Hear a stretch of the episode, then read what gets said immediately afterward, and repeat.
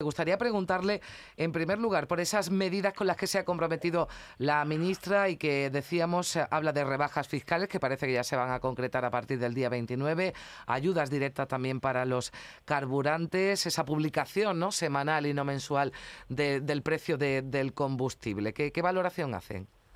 Bueno, efectivamente, ayer tuvimos una reunión bastante larga con, el Ministerio por parte de todas las asociaciones eh, nacionales de transportistas y, bueno, sí es cierto que se anunciaron medidas.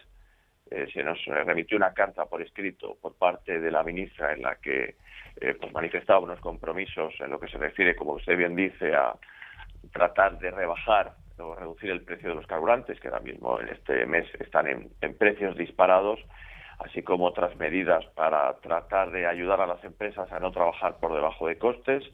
Es cierto que este anuncio o estos compromisos eh, les falta concreción, no son medidas concretas en las que ya vengan determinadas cuál vayan a ser estas, eh, el resultado final de estas medidas.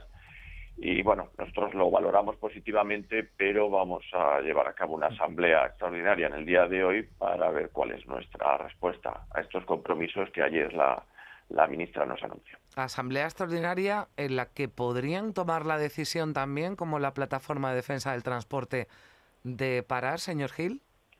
Bueno, pues eso es lo que tendremos que valorar en esta asamblea. Es cierto que ahora hay muchos transportistas que voluntariamente han decidido parar y es cierto que también hay transportistas que, que desean trabajar. Nosotros, como además comentaron ustedes al principio, sí que pedimos máximo respeto tanto a aquellos transportistas que quieren eh, seguir trabajando como aquellos que entienden que en sus circunstancias actuales no pueden no pueden seguir trabajando y por tanto pues en nuestra asamblea veremos eh, qué decisión se toma. Eh, muchos de estos transportistas que ahora están parados forman parte de nuestra federación y lógicamente si estas medidas no resultan suficientes o, consideran que no están plasmadas en cubriendo sus necesidades pues lógicamente podríamos tomar una decisión en el sentido que usted plantea eso que usted dice, los que están parando es porque eh, están teniendo dificultades para trabajar, esos transportistas que no secundan los paros, o porque hay algunos integrados también en esa comité, en Comité Nacional del Transporte que secundan los paros de la plataforma.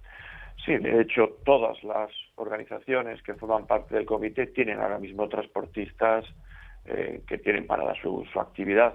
Hay que tener en cuenta que solamente la última semana ha sido casi 30 céntimos, lo que las dos últimas semanas han sido 30 céntimos lo que ha subido el, el gasóleo. Ahora mismo el mercado de los carburantes está absolutamente disparatado.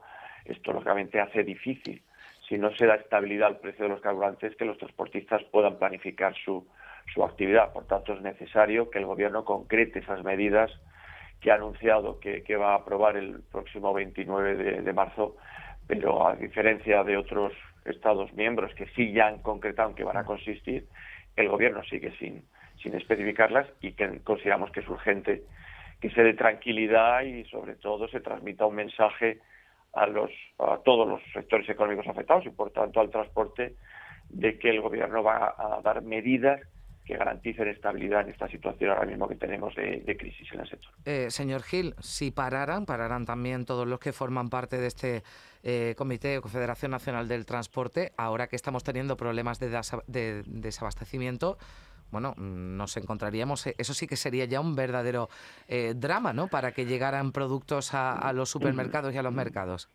Sí, lo que pasa es que entendemos lo que, lo que usted manifiesta, pero también tiene que entender la opinión pública y la ciudadanía que el sector del transporte es esencial y lógicamente el sector del transporte tiene que trabajar no en una situación ruinosa como ahora mismo está, sino en una situación de estabilidad de precios y de rentabilidad de su actividad.